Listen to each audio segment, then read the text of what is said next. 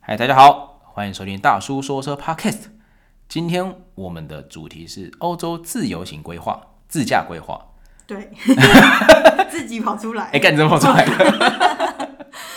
好，我们介绍我们的特别来宾——欧洲旅游部落客李露露。大家好，我是李露露。嗨你好 大叔好。好奇怪干哦。嘛那么生疏？ 对啊，这很不熟吗？超级不 熟啊。怎么这样子？哎、这位是我老婆。 可恶，先破梗再说。对，然后呢，我们来跟大家分享一下，就是我们在欧洲自驾的时候，我们的这个行程是怎么规划的。嗯，对，呃，好像每次都是我决定要去哪里， 因为就是男生好像很怕女生生气，然后就是他都会啊，好啦，他很尊重我啊，他都会让我先决定要去哪里没有啊。没有，因为就是反正能请假的谁先定下来，嗯，然后后面就是对他先去做功课，所以我就配合他就好了。哦，那么好配合，给反狗正我们今天是一刀未剪嘛，待会儿吵架啊干嘛的，就是会录下来吧。 对，请大家多多包涵。 如果到时候发生什么事情，记得帮我叫救护车。之后就没有下一集了。 好啦，反正就是呃，我每次都是会先拉，就是买机票好像都是我在决负责嘛，对，就然后是先看机票哪边便宜。对，然后再决定呃中间的要停留哪些城市，哪些城市要停留几天，这也都是我在负责的。嗯，可是就是当我决定下去之后，大叔会帮忙判断这些东西合不合理，因为毕竟女生嘛，就是 我常常就是会规划一些不合理的路线啦。对，他就先把大架构定下来，然后因为每一个国家或每个城市都会有一些周边小景点，嗯然后周边小景点有些时候就是要开车的话，那我就要出动啦。嗯，对我就要看一下就是它的路，就是路程远不远，嗯，然后怎样串比较顺。对啊，然后呃，我大概因为累积了一些欧洲旅游的经验之后，我大概也知道说该怎么抓这些距离。那呃，很简单的就是我们试过蛮多次的，应该是每一次每一天开两百公里是非常舒适的状态。对然后，假如三百公里的话，只有我们两个人也还好。对，然后当然最多最多最多就是 我们开过六百，六百真的很逼人，可是就是整天都在开车。六百大概就是早上九点要出门，对，然然后到后晚上到，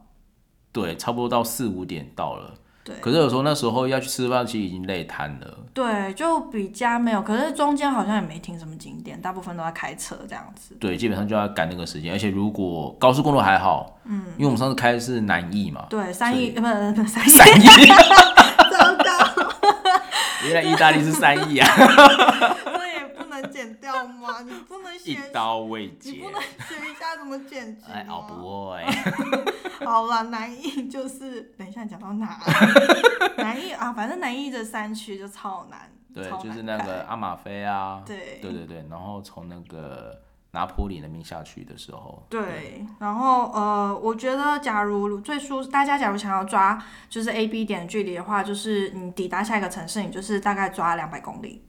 嗯，然后假如你觉得你承受度更高一点的话，嗯、那大概可以抓到呃五六百，我们也也开过啊。可是我在想，可能因为我老公开车比较快吧，没有没有所以没有没有没有没有 没有，速线内速线内，反正就是因为爱开车的人，可能他们就有很多经经就是验，觉得还蛮爽的。对，就很喜欢开快车。 对，然后呃，三百公里，我觉得三百五左右带家人就会有点累了。对，尤其是都是市区的话，因为你三百公里，你市区可能差不多六十公一时速可能差不多六十公里，平均的话，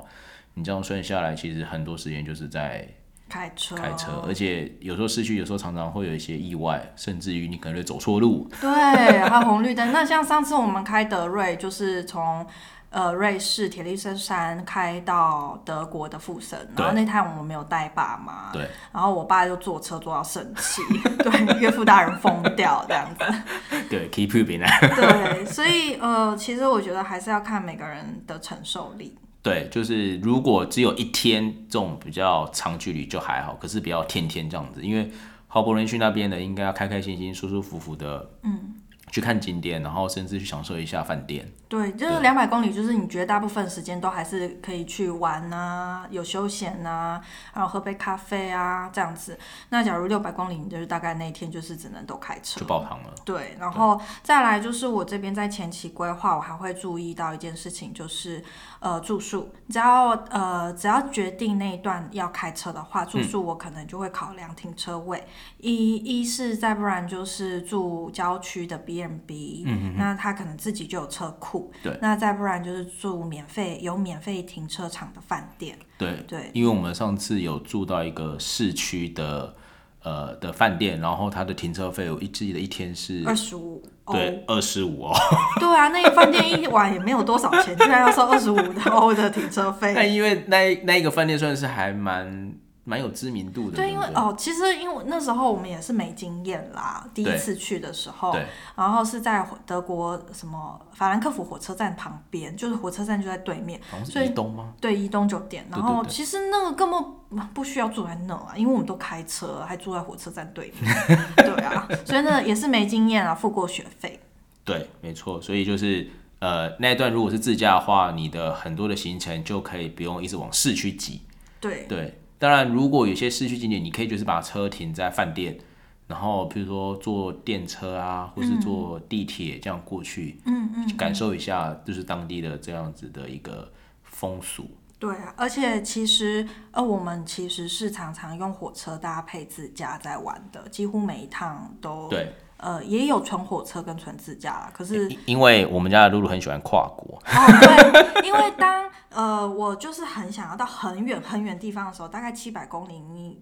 一天开太痛苦了，对所以呃，我就会想说，那这样子的话，假如有跨国的。呃，超过七百公里左右的话，嗯我就会直接拉火车。对，因为如果七百公里，我们可能会拆成两段，就三百三百，对，那这样多住一天对啊。。但是如果我们的总天数不够的话，嗯，那那一段也就是中间点其实没有太吸引人，我们就是直接一路高那个火车就过去了。对，然后再抓火车到底可以哦？我为什么会说七百？就是我们也是几趟旅行的经验下来，就是、呃七百的话大概是四个小时。那四个小时的话，就等于说你早上可以悠哉的起床，对，然后大概九点的时候去到火车站，对然后大概中午左右一点啊什么，反正欧洲人吃午餐吃晚餐都很晚嘛，嗯然后你就中午的时候抵达到下一站，然后对赶然快后就去可以放 check in 了对放个行李，然后下午到晚上都可以好好玩。嗯，对，当然不能每每天这样啦。可嗯是假如你有要、呃拉有其中一段是非常长距离的话，我我会以七百为最高的那个界限。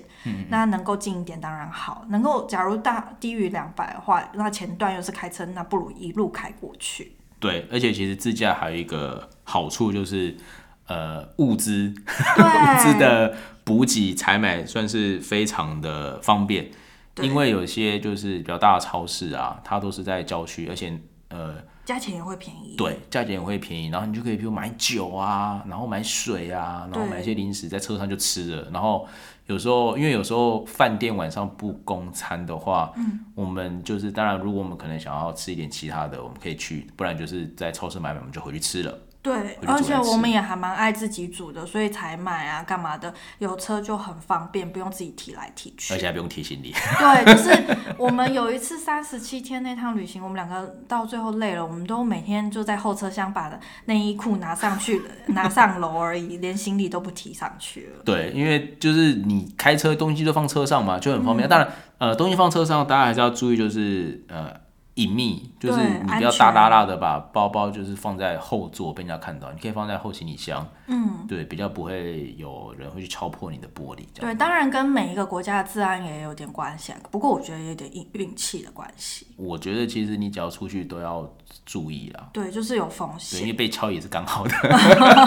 不能这 样， 没有，就是反正就是，嗯、就是都会有风险啦，我觉得。嗯，对啊，然后呃，我觉得假如你有带爸妈或带小孩，自驾也会是一个蛮好的选择。对，就像大家，譬如说有看有有些去冲绳的、啊，嗯有些爸妈也是自驾，因为小孩就在车上。对对对，对然后而且其实呃，火车有火车的好处，呃，火车当然是大家上车之后非常舒服。对，而且呃，欧洲有很些还有多公餐，对，而且欧洲很多火车真的很厉害。可是就是自驾的好呃，假如两两者相比，自驾的好处就是你可以不用一直提行李上下月台呀、嗯或者是还要提早去等啊，你就是嗯提着行李到饭店停车场、或者到就上车就好。机动性高。对对对对对，对然后有些偏远的地方你也比较去得了。好哦，那我们今天这一集先到这边。 对，因然为后这个好像蛮长的， 笔记都写不完。 对，啊这个录个三天三夜的， 对，下一集再跟大家分享。对，下一集我们再跟大家分享一下，就是在欧洲租车的注意事项有哪些。那今天就先到这边，感谢，嗯拜拜，拜拜。